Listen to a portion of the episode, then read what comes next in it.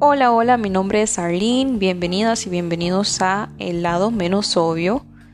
Como ya saben, bueno, aquí analizamos el lado menos obvio de las cosas y el día de hoy les traigo el tema de el trabajo no es siempre una bendición. Y bueno, una advertencia, si usted es de las personas que comparte este tipo de imágenes de motivación, creo que este podcast, al menos por el título, no le va a llamar la atención pero lo invito a quedarse hasta el final y que comparta todo lo que sería la reseña de, bueno, esto que fue mi vida por mucho tiempo y bueno, yo sé que no siempre tiene que ser así y si usted está pasando por esto, créame, no está sola ni sola, así que quédense por favor.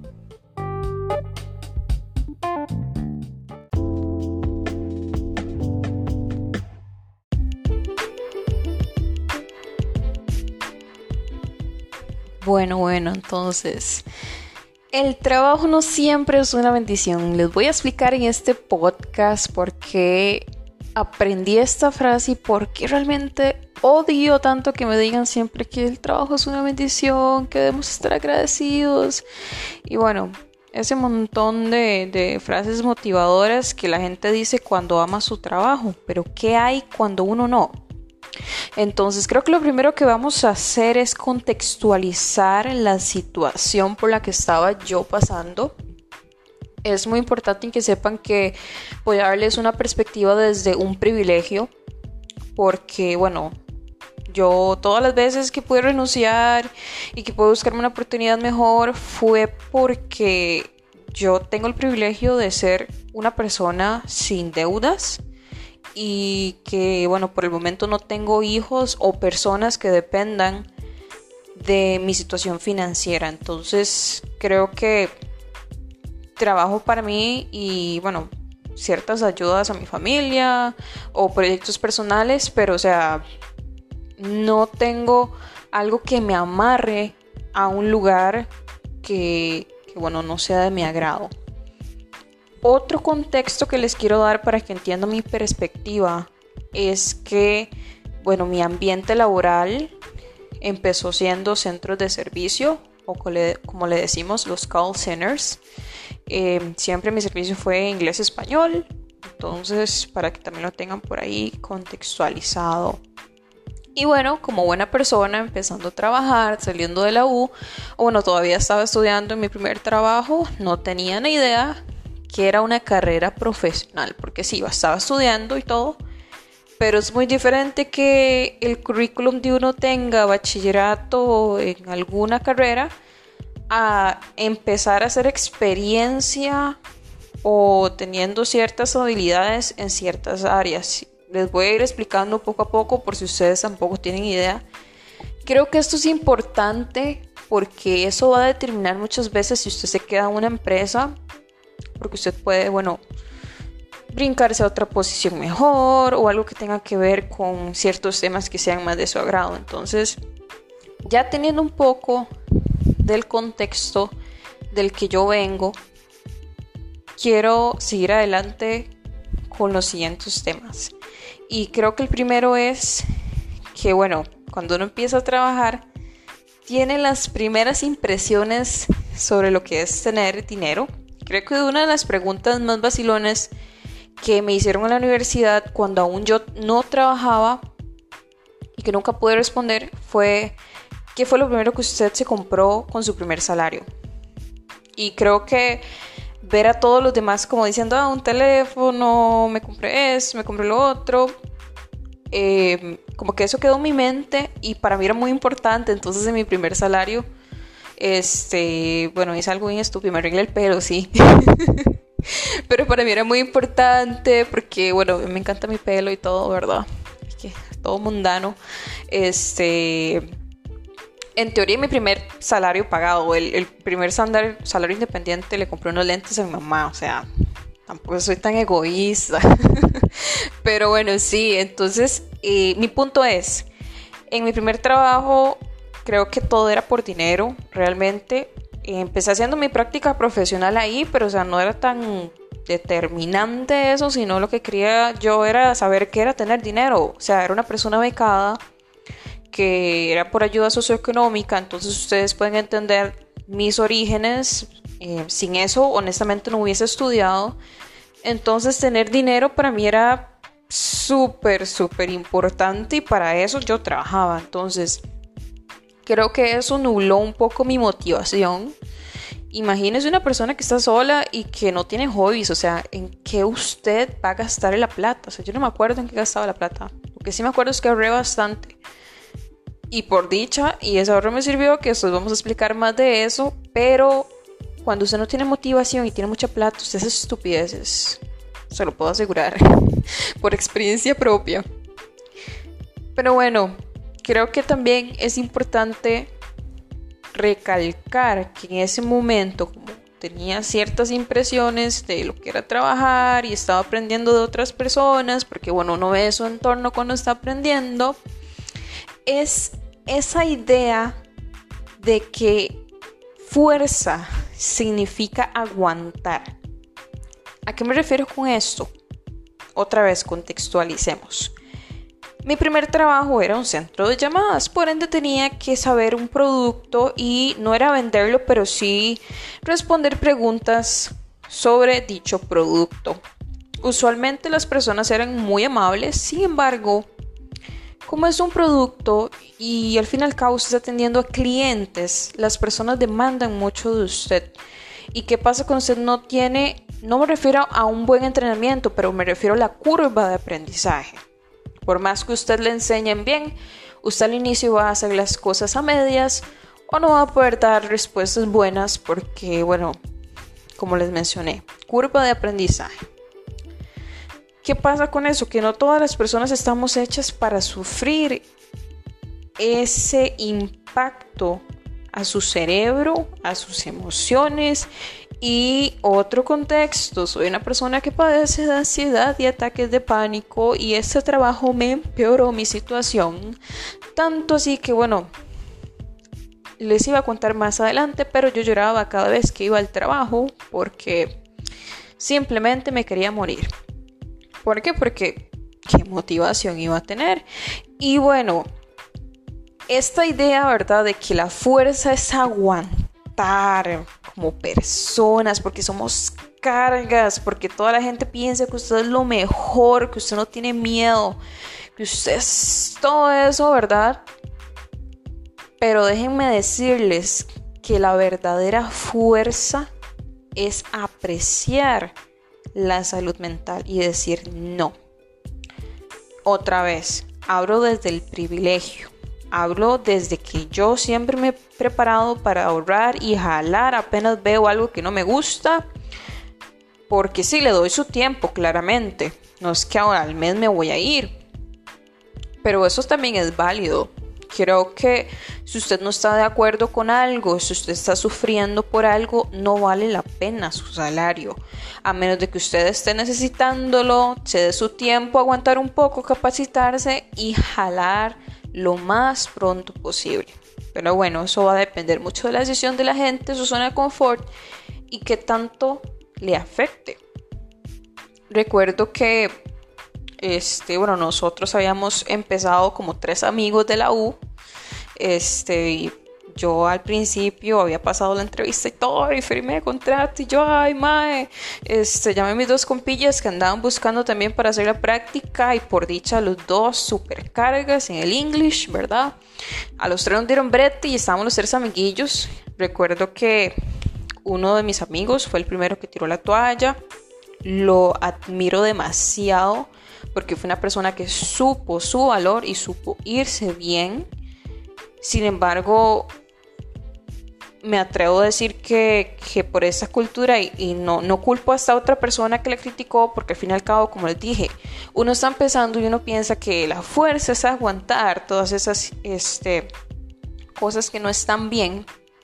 O al menos no, no es que no estén bien, pero o sea, si uno se aprecia, uno sabe su valor, su tiempo y que la salud no, no se devuelve. O sea, los días que usted estuvo mal no se devuelven. Ya, ya pasó el tiempo. Usted tiene que aprovechar para que después todo esté bien. La cosa es que esta otra persona le tiró así como shade, como diciendo que, madre, ¿cómo te vas a ir así?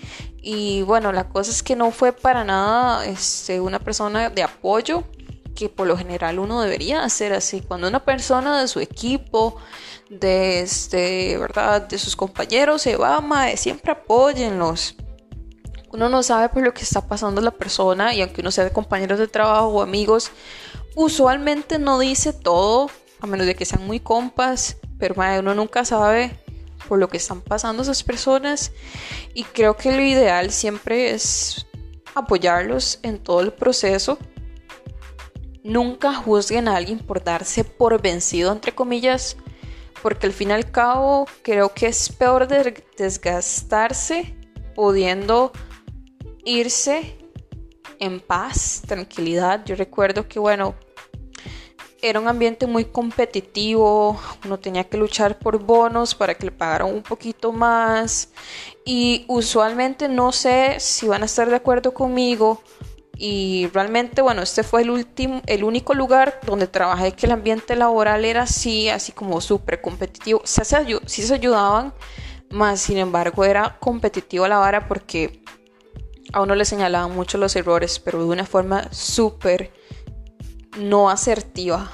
Entonces como que a veces uno se agarraba los comentarios como personalmente y eso también, madre, a uno le dolía porque uno estaba aprendiendo y así bien un montón. Y vea, yo les juro que tuve seis meses ahí y no terminé de aprender todas las varas que uno hacía. La gente más gata usualmente los ponían como a dar soporte a los nuevos y ellos felices porque no tomaban llamadas. Y bueno, para que vean, aún así los más buenos no querían agarrar llamadas, madre, porque nadie le gusta eso. Hay gente que sí, yo sé, madre, pero o sea, yo sabía, a pesar de no saber cuál era mi carrera profesional, yo sabía que tomar llamadas no era algo que me dara plenitud en mis labores diarias, como les dije, lloraba cada vez. Entonces, para que tengan una perspectiva de lo que ya iba cargando. Y tras de eso, para terminarle de contar, yo pedí psicología porque era gratuito. Usualmente los lugares así mejorcitos de esos ámbitos dan atención psicológica porque saben que la gente no da abasto. Y peor, sabiendo que lo que sería el management, las personas que están a cargo son súper malas para dar soporte. Y creo que eso es una de las razones por las que uno puede decidir si se va o si queda en un lugar, sus jefes. Y voy a explicar un poco más adelante porque vi el contraste en mi otro trabajo, bueno, en el que acabo de irme.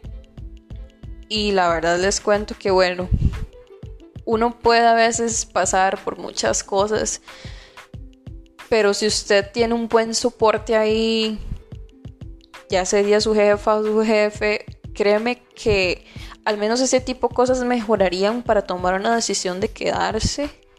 Pero el que yo tuve más bien me aceleró la ida porque qué cosas. Pero bueno, no puedo dar más detalles porque si buscan ahí en LinkedIn puede ver dónde trabajé y qué problema, ¿verdad?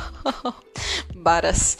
Pero bueno, por el momento los voy a dejar acá y vamos a volver para el segundo segmento. Quiero que al menos ahora mis podcasts no sean tan largos y tengan un momento de descansar. Ya vuelvo.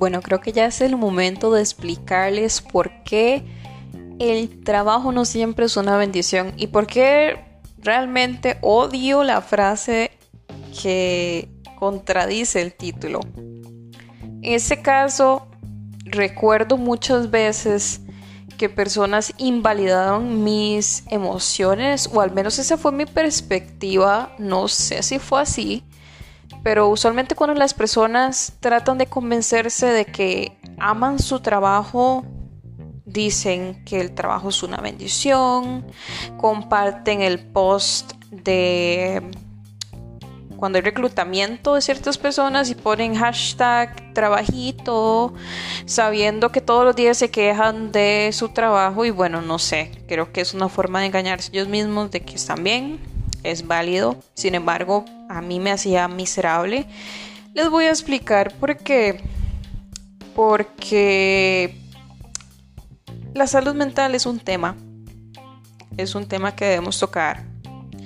Y como persona que lloraba cada día ir al trabajo, y no soy la única porque usualmente mis amigas me contaban lo mismo y eso que trabajamos en lugares distintos, usualmente uno anda de mal humor, quiere estar solo, al menos es, yo me aislaba mucho y bueno, otros compañeros no les gustaba que yo me aislaba, entonces era un, desmadre de emociones porque uno no podía hacer lo que quería porque la persona no estaba feliz. Y bueno, parte de eso creo que fue como no tener metas con el dinero que estaba ganando. Tal vez hubiese mejorado un poco la situación porque al menos yo tenía motivación por el dinero, aunque sea de esa forma. Pero hay un momento que usted ni siquiera eso. Entonces usted está ahí como, dime, ¿para qué estoy haciendo esto? ¿Verdad? Voy a trabajar y todo, gano mi plata, como rico, me echo un Uber Eats por ahí este, me compro unos zapatillos, pero ¿y qué hago con todo este sufrimiento que estoy derrochando todos los días? ¿Qué hago con las veces que, por cierto, sí, yo tenía que pedir permiso para ir al baño, pero bueno, yo lo pedía para ir a llorar al baño o uno que otro ataque pánico que no podía, ¿verdad? Y sostener, entonces me iba para el baño a llorar. Esta frase del trabajo es una bendición, lo único que trajo a mi vida fue un sentimiento de culpabilidad horrible. Y como les dije, tal vez fue mi perspectiva y manera de ver las cosas porque justamente estaba sufriendo ahí, no hay duda. Pero ciertamente me sentía el culpable, ¿por qué?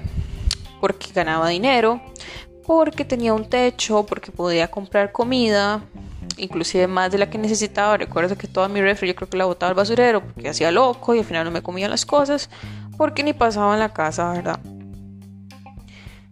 Pero es cierto y creo que muchos, muchas de las personas que querían renunciar se dan cuenta de que es feo sentir de que usted tiene todo y sentirse como una persona malagradecida por culpa de otras hasta que usted dice, madre, no, voy a ponerme primero, ya no aguanto y creo que ese ya no aguanto es como tardío porque yo creo que no hay que llegar al punto de ya no aguanto. Y creo que yo tuve que, que pasar por esa parte traumante del ya no aguanto, ya no aguanto, ya no aguanto como por tres meses hasta que ya de ahí ya no aguanté definitivamente.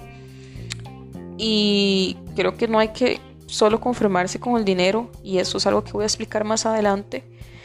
Pero una de las cosas de las que realmente aprecio y de las que puedo rescatar fue el apoyo. El apoyo de decirle, por ejemplo, mami, no me siento bien, me quiero ir de aquí, no me siento la, no me siento valorada, no siento que de la talla, porque tras de eso uno se hace ahí el síndrome de la impostora, a pesar de que uno está haciendo las cosas bien, pegando bono y resto, usted se siente mal porque tiene una duda, a pesar de que tiene cinco meses trabajando y supone que usted ya tenía que saber todo. Entonces, ese apoyo que me dio mi pareja, mi familia, bueno, alguna parte de mi familia y ciertas amistades me dio la llave para abrir la puerta de salida decir adiós. Y por dicha, por dicha y por dicha ahorré bastante y pude vivir como unos seis meses sin trabajar.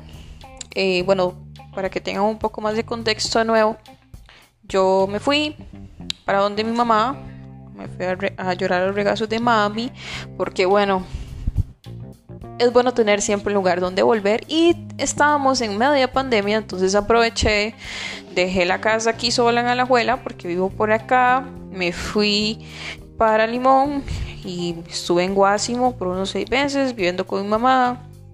Empecé proyectos personales, empecé con mis hobbies, empecé este podcast, empecé a comer bien. Ay, mi vida fue hermosa. Recuerdo el día que renuncié y fui a dejar el equipo porque ni eso pudieron ir a recoger. Y fue una experiencia religiosa. Y eso que yo no soy creyente. Ustedes imaginarán la sonrisa que tenía yo. Y bueno, ver a mi jefa, que usualmente me decía, el trabajo es una bendición. Y yo, sí, quédese la usted, ya me voy. Fue, ay, no sé, fue una experiencia muy linda. Pero créanme que después me sentí mal porque personas decían que yo no aguanté, que qué lástima, que eh, no, no, me quedé el tiempo suficiente para demostrar que podía y que no sé qué, no sé cuánto. Y bueno, al final me di cuenta que yo me puse primero y creo que fue la mejor decisión que pude tomar.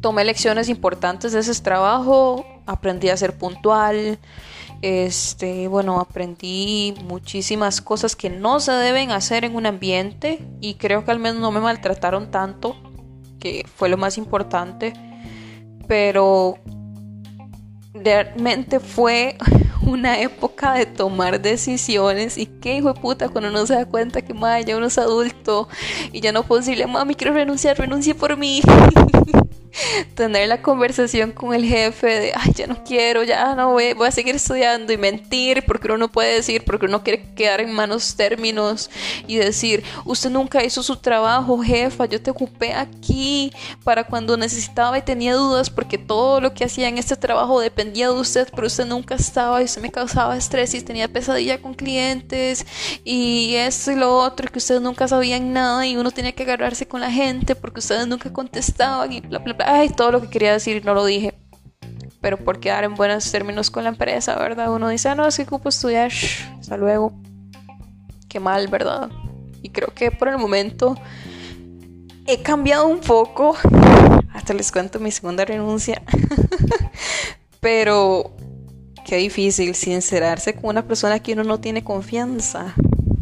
Y creo que muchos jefes tienen miedo de tener confianza con sus empleados o simplemente no les importa. Pero créanme, cuando uno tiene confianza con su jefe es un nuevo mundo. Y bueno, empecé de nuevo. Empecé de nuevo ya después de un tiempo de estar viviendo con mis papás. Dije, bueno, no, ya, y tengo mi casa, tengo mis cosas. Y cuando uno es independiente y la gente que vivirá sola me comprenderá, ya a uno le molesta que la mamá tenga la refri de este lado porque en su casa usted lo tiene de otra.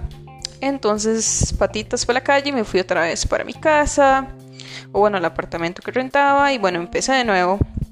Obviamente durante como dos meses busqué trabajo, encontré uno que era como recursos humanos, igual era como atender empleados, que fue una total diferencia, yo amé ese trabajo, sin embargo eran muy exigentes con las curvas de aprendizaje, bueno, me fue como un culo y luego me fue excelente.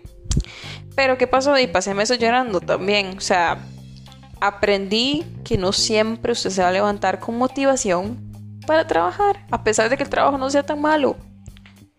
Y aprendí diferentes técnicas que más adelante se las voy a compartir porque bueno, uno no tiene que amar su trabajo, pero tampoco sentir culpabilidad por no sentir que es una bendición porque bueno, hay que ser realistas y no todos color de rosa. Y hay días que usted va, ay, comparto frases de Mahatma Gandhi, y ay, comparto frases de Señor Jesucristo, y comparto frases de, de Pablo Coelho, y estoy positiva. Y hay días que usted comparte frases así como de puro, ¿verdad? Fatalismo y que usted no vale nada y así. Y lo importante es hacer sus tareas y que eso no interfiera en su vida personal. Y bueno, Creo que lo más bonito que me pude llevar de mi trabajo anterior fueron las relaciones laborales, en el sentido de que mis compañeros eran súper, súper, súper, súper, súper, o sea, no estoy exagerando, todos ayudaban, todos comprometidos con las personas nuevas a darle soporte, ay no, es que éramos como una familia y eso que es cliché, yo odio los clichés, como pueden apreciar en el título de este podcast, pero en serio, todos los llevo en el corazón, muchos los sigo en Instagram y bueno, usualmente no hago eso en mis trabajos, entonces creo que son personas que, que realmente tuve la dicha de topar con y me llevo súper montones de habilidades que aprendí de ellos. Y por supuesto lo más importante y lo que me mantuvo tanto tiempo en ese otro trabajo fue mi jefe, que yo lo amo, en serio que fue la persona que nos guió a todos en el grupo, que fue un líder, que literal me vio llorar porque yo estaba harta y tuve la confianza para contarle todo. Y si hay personas acá que están aspirando puestos de manejar personal, este, de ser líderes, inclusive mismos compañeros de trabajo, me siempre sean así, no sean careculos. En serio, yo soy una persona que soy difícil, pero he aprendido que me, en el breto no es totalmente diferente y no es ser hipócrita, es distinguir la línea entre, ¿verdad? Algo me afectó personalmente, ama, este es mi brete. Y bueno, y eso es algo sí tengo que decirlo. En ese otro brete me pude andar así depresiva, pero yo nunca, nunca, nunca, nunca, nunca, nunca me pasé la línea de lo profesional. En el sentido de que yo nunca traté a nadie mal, a pesar de que ya me tenían hasta las, ¿verdad? Porque siempre tuve muy al tanto, ¿verdad? Esa línea. Y creo que eso es algo que tengo que hacer paréntesis porque la empatía, ¿verdad? Siempre, ojalá que la pueden aplicar. Hay chascos, pero ojalá que no se les pase. Y bueno, hay como un special thanks a mi jefe. Me lo cambiaron y bueno, por algunas otras cosas de mi antigua compañía, que bueno, no era permanente, que eso es algo que me estresó como seis meses, no imaginar la caspa que me salió de ese estrés. Y eso, de hecho, por eso pedí ayuda, porque no tenía un futuro este concreto, algo que diga, más estoy en una asociación, estoy ahorrando, me voy, me doy con plata, entonces sí, tuve que ahorrar, más pichazo de mi plata personal y yo quería comprarme eso, yo voy a ver si ahí no puedo, tengo que ahorrar y por eso apenas renuncié, eh, ya tengo mi cuenta bancaria casi que en cero, pero estoy feliz por toda la cochinada que me compré.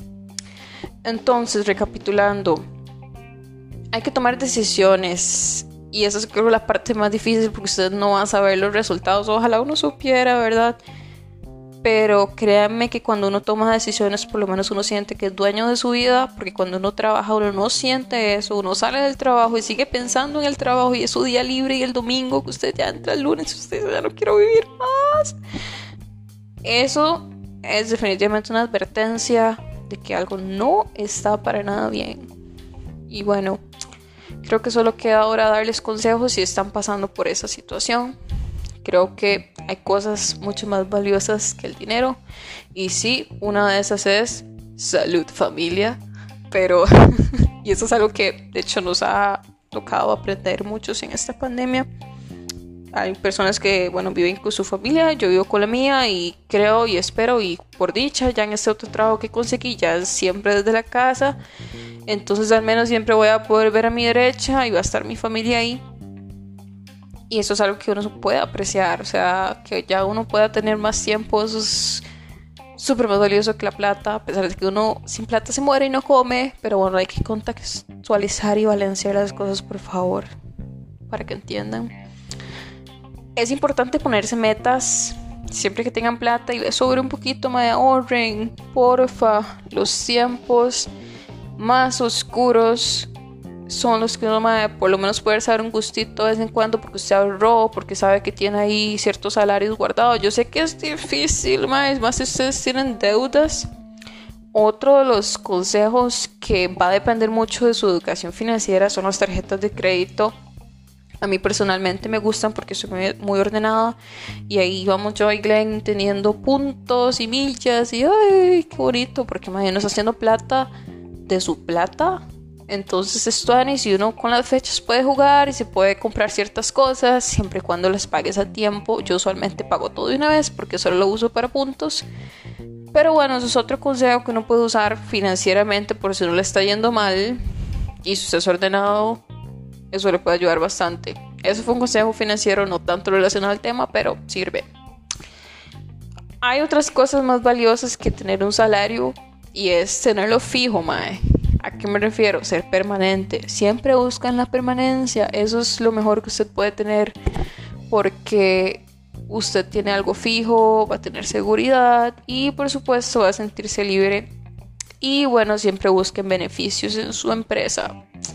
Siempre hagan ahí una búsqueda de qué es lo que hay, qué es lo que no. Si en algún momento están en cierta disputa por Em, aceptar una oferta laboral en un lado y en otra no, y los salarios están parecidos, creo que los beneficios y bueno, el tiempo y todos esos otros aspectos pueden ayudarles a tomar una decisión. Su trabajo debe solo ser las horas que lo contratan. O sea, ya tener pesadillas no es normal. Estar tenso todo el día por su trabajo no es normal. Que eso arruine sus relaciones interpersonales está mal. Comer mierda no te hace mejor empleado. Y eso es triste porque uno ve en publicaciones usualmente en mi, mi, ambiente, como les mencioné, que es verdad, los centros de servicio, las personas se enojan porque uno quiere buscar una oportunidad laboral mejor. Y eso es porque hay muchas personas que se quedan solo en, en, call center y que solo toman dos llamadas y que soy nivel 1 y no paso. Pasan años y ya por fin, ¿verdad? Y por antigüedad o no sé por qué, porque nunca se esforzaron este, ya van como algo un poquito mejor y bueno, si alguien está buscando algo un poquito mejor de una vez, ya se ponen bravos, este, histéricos, porque esa generación de cristal no aguanta nada y que, que es estrés, que es toda la ansiedad y madre, todos somos diferentes y estoy súper feliz de haber nacido en esta etapa donde puedo hablar abiertamente de mi ansiedad sin miedo a ser juzgada y si fijo me van a echar hate por muchos de los comentarios, pero déjenme decirles que todo lo que tengo en este momento ha sido por mi esfuerzo. Yo no sé cuántas entrevistas he hecho hasta el día de hoy, de cuántas me han aceptado y al final no acepto por, por, por beneficios, por salario o por lugar donde ha sido, cuántas entrevistas me han rechazado, cuántas entrevistas ni he llegado a hacer porque mi currículum ni lo abren. Entonces nadie me puede decir a mí que mi esfuerzo no ha valido, porque literal, mae, yo he estudiado, tengo un montón de apuntes, me sé muchas cosas de ciertas empresas que nunca logré entrar. Y mae, eso es otro consejo, busquen oportunidades siempre. LinkedIn es una buena herramienta, siempre estén viendo qué cursillos gratis pueden hacer por ahí, capacítense y bueno, si tienen que aguantar ciertas condiciones laborales que no son de su agrado, más sin embargo, ¿verdad? No son ilegales, tengan eso siempre, siempre presente. Recuerden que es temporal y bueno, nada más que ayude que la aceptación. Porque sí, hay que aceptar, está lloviendo. ¿Qué podemos hacer? Quejarnos y quejarnos no nos va a ayudar. Más sin embargo, ponernos a trabajar para buscar algo mejor, eso hace totalmente la diferencia. Y bueno, mientras tanto, busquen hobbies. Apenas terminen su horario laboral, si pueden, apaguen esa vara y váyanse a hacer algo que ustedes los llene.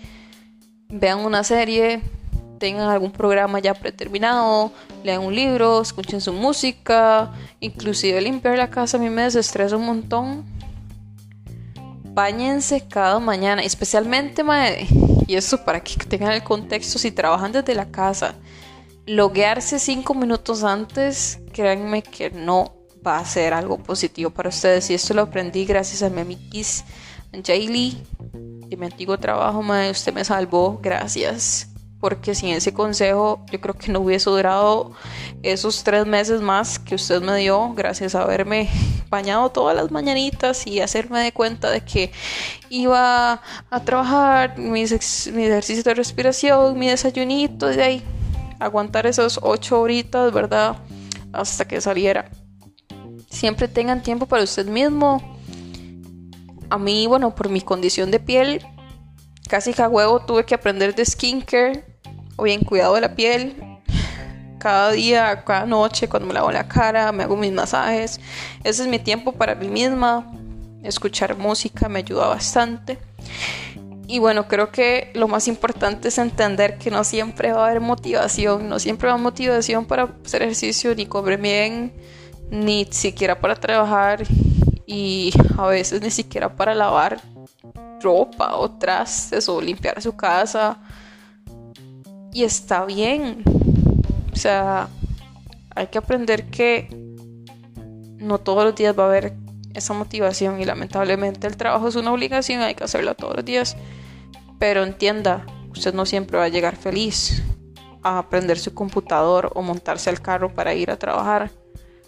Pero mientras usted tenga todas esas cosillas que mencioné anteriormente, alguna de esas, aférrese lo más que pueda y salga adelante. Porque usted no es la única y el único que está pasando por esto y usted puede salir adelante. Así que no haga caso a esos comentarios que tratan de hacer sentir culpable a una persona que quiere mejorar y siempre, siempre, siempre busque su, oportunidad, busque capacitarse, busque aceptar la situación, más no se quede sentado esperando que un milagro pase. El trabajo no siempre es una bendición, pero a veces sí lo es. Y creo que la moraleja de esto es aprender que hay personas que sí tienen el trabajo de sus sueños. Y si esas personas pueden, nosotros también. Gracias por escuchar este podcast. Para mí fue una experiencia muy bonita. Resumir en esta casi media hora, o creo que más, resumir todas las experiencias que he pasado. Ustedes no saben las lágrimas que este podcast ha llevado durante el tiempo de tristeza y de felicidad, porque también nada más lindo que recibir una oferta laboral y llorar de felicidad porque usted tiene esa sensación de que ese trabajo por fin, por fin va a llenar esas expectativas que al menos al inicio usted está buscando. Así que gracias por escucharme. De nuevo, agradezco cada comentario que dejen por ahí. Y bueno, motívense siempre ustedes mismos porque, como les dije, no siempre van a encontrar motivación en lo que hacen. Y bueno, ojalá pudiera darles más frases positivas, pero bueno, solo pueden buscar en Google. Hasta luego y gracias.